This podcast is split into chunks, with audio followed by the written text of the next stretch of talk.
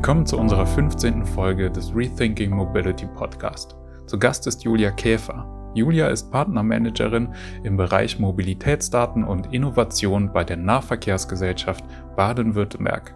Julia ist Ansprechpartnerin und Vernetzerin von MobilitätsmacherInnen unterschiedlichster Art. Wir sprechen über die Bedeutung von Mobilitätsdaten und darüber, wie wichtig es ist, einen niedrigschwelligen Zugang zu Mobilitätsinformationen bereitzustellen. Viel Spaß! Ja, hallo Julia, sehr schön, dass du da bist.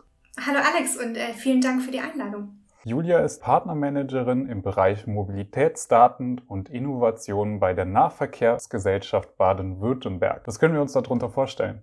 Ja, also eigentlich äh, kann man sich darunter vorstellen, dass ich mit den Kommunen, mit Partnern, mit Mobilitätsanbietern, mit allen Stakeholdern zusammenarbeite. Also einfach Partner bin auf Landesseite für alle Anfragen, für die sie mich benötigen. Also das kann bedeuten, dass ich äh, einer Kommune für technische Fragen zur Verfügung stehe. Welchen Standard brauchen wir hier bei diesen Mobilitätsdaten?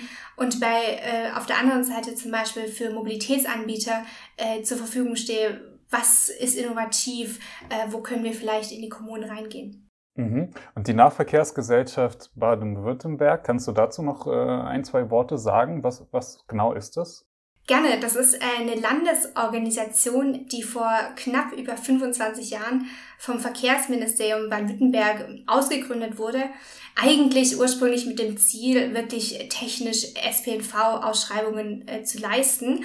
Das hat sich jetzt aber glücklicherweise ähm, genauso gewandelt wie unsere Mobilität auch im Alltag es geht eben nicht nur um die Schiene und die Menschen gehen nicht nur mit dem Auto von A nach B, sondern das Spektrum hat sich erweitert, zum Beispiel um so Themen wie Carsharing oder ähm, Bikesharing oder zu Fuß gehen ist auch eine Mobilitätsart. Und deshalb spiegelt sich das auch bei uns im Aufgabenportfolio von der NVBW nieder. Und daher haben wir auch ganz viele Kolleginnen und Kollegen, die sich mit dem, äh, ja, mit anderen Mobilitätsformen auch beschäftigen als nur bloßer SPNV. Der Name ist geblieben, aber wir haben inzwischen einen Bereich namens neue Mobilität, in dem auch ich arbeite. Und das umfasst eben einfach solche Mobilitätsformen, die sich nicht dem klassischen SPNV zuordnen lassen. Ich hatte auch bei euch auf der Seite, äh, Seite schon mal ein wenig äh, recherchiert und mir angeschaut, was ihr macht. Ihr habt den Begriff, äh, den sogenannten Umweltverbund. Kannst du dazu noch was, was sagen? Was genau meint denn der Begriff? Äh, Im Umweltverbund sind eben diejenigen Mobilitätsformen genannt, die sich mit dem Bereich klimafreundliche oder klimaneutrale Mobilität äh, beschäftigen. Also zu Fuß gehen ist zum Beispiel fast schon die klimafreundlichste äh, Mobilität, die wir durchführen können. Radfahren ist klimaneutral. Ähm, E-Scooter fahren ist zum Beispiel viel weniger schädlich als Autofahren, ähm, wie zumindest einige Zahlen auch zeigen. Und das bedeutet eigentlich, dass ähm, wir bevorzugt ja, Mobilitätsformen im Umweltverbund fördern. Ähm, das sind aber auch zum Beispiel Autofahrten, aber zum Beispiel geteilte Autofahrten. Also Ride-Pooling oder das klassische Mitfahren von einem Dorf zum anderen, zum Sport oder in den Urlaub. Dieses Mitfahren ist auch ein sehr, sehr wichtiger Teil von diesem Umweltverbund. Ähm, du selber bist auch Vernetzerin, so würde ich es mal zusammenfassen, äh, so wie du das äh, eben vorgestellt hast. Wie genau kann man sich denn die Arbeit vorstellen, die ihr macht oder die du konkret machst? Ganz, ganz, ganz vielfältig. Also man sagt ja manchmal, kein Tag ist wieder wie jeder andere.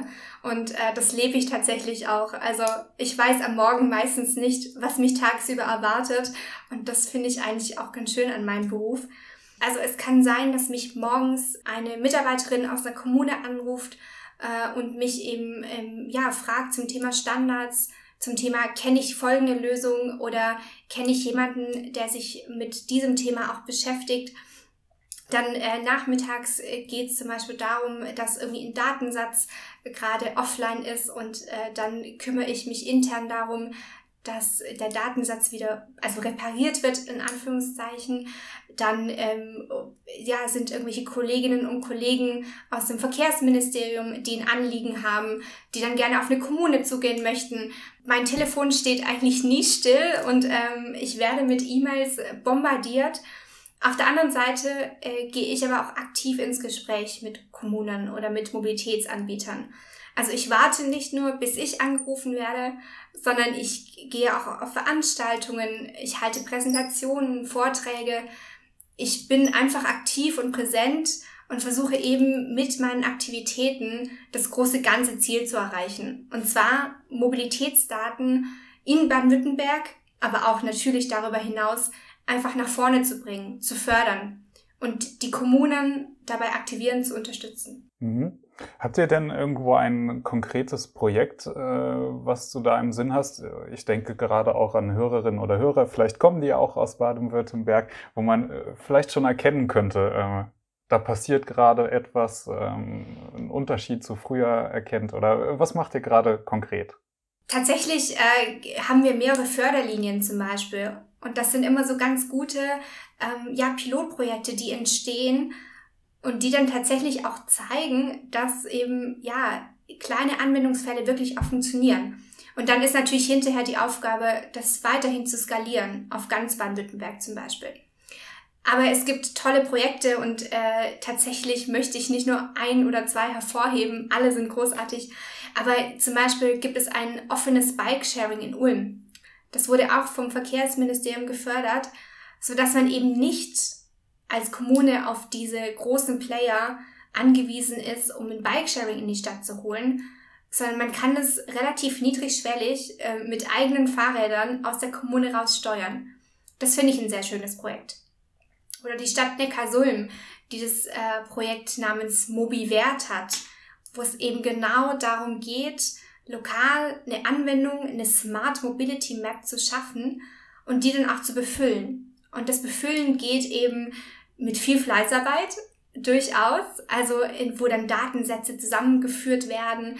Ähm, E-Scooter-Betreiber werden um Daten gebeten, sodass die auf die Plattform fließen. Ähm, Studierende haben tatsächlich in sehr viel Kleinarbeit Fahrradbügel in der ganzen Stadt georeferenziert, also erfasst und auf eine Karte gepackt.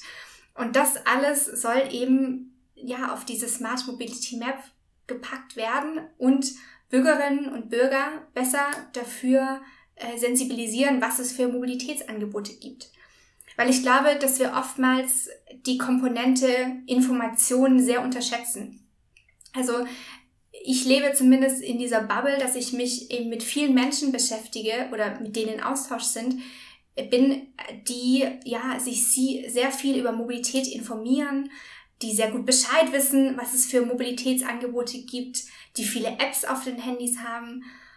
Aber ich glaube nicht, dass alle Menschen wirklich niedrigschwelligen Zugang zu Mobilitätsinformationen haben. Und so eben, und jetzt kommt wieder Stichwort Umweltverbund, auf den Umweltverbund umsteigen können.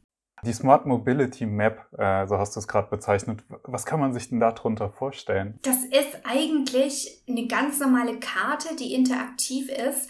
Das sieht vielleicht aus wie jede gängige ja, Handy-App oder äh, ja, Webpage, die man so kennt von anderen großen Anbietern vielleicht. Nur, dass die eben sehr spezifisch auf die Kommune zugeschnitten ist.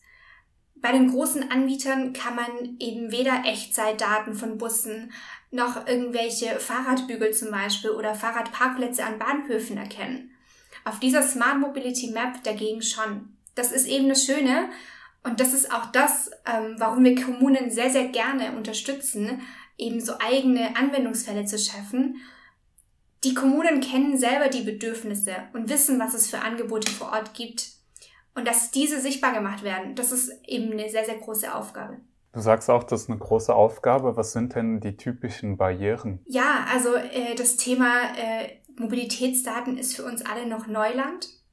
Viele Kommunen haben sich noch nicht oder unzureichend damit beschäftigt und dann kommen eben auch die klassischen anderen ähm, Hindernisse noch dazu. Das ist meistens mangelnde Ressourcen. Also die Personaldecke ist in Kommunen sehr, sehr dünn. Und dann solche Zusatzaufgaben zu übernehmen, das ist meistens oder oft nicht leistbar. Und auf der anderen Seite sind die Geldmittel natürlich dafür auch nicht da. Also so Mobilitätsdatenerfassungen und ähm, die Erstellung von irgendwelchen Standards, das kostet meistens Geld Zum Glück hat das Land das auch erkannt und hat da Abhilfe geschaffen in Form von zwei Förderprojekten tatsächlich. Äh, das eine Förderprojekt zielt darauf ab, äh, ja, Personalstellen in Kommunen zu fördern. Also da werden 50 Prozent von anfallenden Personalkosten werden übernommen für vier Jahre. Und diese Personen können sich dann eben vertieft dem Thema Mobilitätsdaten widmen. Komplementär dazu gibt es auch eine Förderung, eben um diesen Mehraufwand, diese Anprogrammierung, Software, die zu beschaffen ist. Um diese Dinge zu fördern, gibt es auch einen Fördertopf aktuell gerade und der wird auch sehr gut angenommen.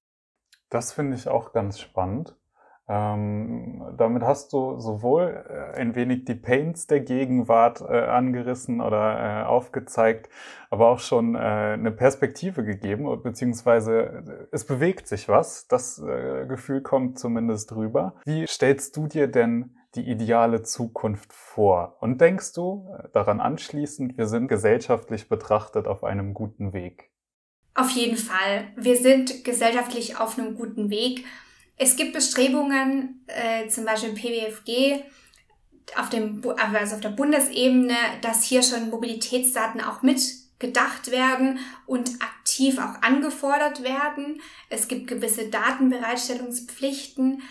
Zudem hat ähm, der Koalitionsvertrag im Bund eben auch Mobilitätsdaten schon mit aufgenommen in das Programm. Also ich erwarte da relativ viel Bewegung auch in den nächsten Jahren auf Bundesebene. Auf der anderen Seite sind wir in Baden-Württemberg da auch schon sehr weit. Also Mobidata BW, äh, die Marke des Landes rund um Mobilitätsdaten, für die ich eben hauptsächlich tätig bin, ist einzigartig in Deutschland. Also es gibt in den anderen 15 Bundesländern noch keine solche Datenplattform, gibt aber schon andere erste Bestrebungen, zum Beispiel in Nordrhein-Westfalen. Das heißt, die anderen Länder entdecken gerade auch, dass dieses Thema Mobilitätsdaten unglaublich wichtig ist und dass das noch weiter gepusht werden sollte, auch in Zukunft. Und äh, ja, meine Vision für die Zukunft eigentlich ist, äh, ja, dass noch mehr Kommunen sich mit dem Thema Mobilitätsdaten beschäftigen und noch mehr eben diese erwähnten Anwendungen vor Ort entstehen, dass wir hier noch in die Tiefe gehen, dass viele Menschen darüber informiert werden, äh, was es denn für Mobilitätsangebote gibt, die eben eine Alternative sind zum eigenen privaten Auto. Wie würdest du dir ganz konkret deinen eigenen Weg, sagen wir mal, zur Arbeit wünschen? Tatsächlich äh, fahre ich äh, unglaublich gerne Fahrrad. Deshalb würde ich gerne einfach viel mehr auch Rad fahren. Das ist bisher leider nicht so möglich in Stuttgart. Äh, da haben wir sehr viel auch mit unzureichenden Fahrradwegen auch zu kämpfen. Ich laufe auch unglaublich, oder ich gehe gerne zu Fuß. Ähm, ich laufe von A nach B, das mache ich auch sehr, sehr gerne. Und ähm, da ist natürlich die Vision einer 15-Minuten-Stadt, nämlich dass man in kurzer Zeit zu Fuß oder mit dem Rad bei allen ja, Dingen des täglichen Bedarfs irgendwie einkaufen gehen kann oder zum Arzt gehen kann. Das fände ich auch sehr, sehr wichtig. Also das wünsche ich mir auch für die Zukunft. Und natürlich, ähm, mein großer Traum ist es mal, Heißluftballon zu fahren. Und äh, das, ähm, wenn ich das täglich machen könnte, das wäre natürlich auch.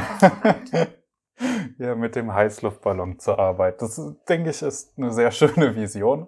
Da, da gehe ich mit dir auf jeden Fall. Okay, dann möchte ich dir abschließend äh, noch die Möglichkeit geben, wenn Hörerinnen oder Hörer äh, interessant finden, was ihr macht, oder vielleicht auch ähm, äh, Vertreterinnen oder Vertreter einer Kommune das hören und, und möchten, möchten mit euch zusammen Projekte starten. Wie kann man euch erreichen? Wie kann man euch denn folgen?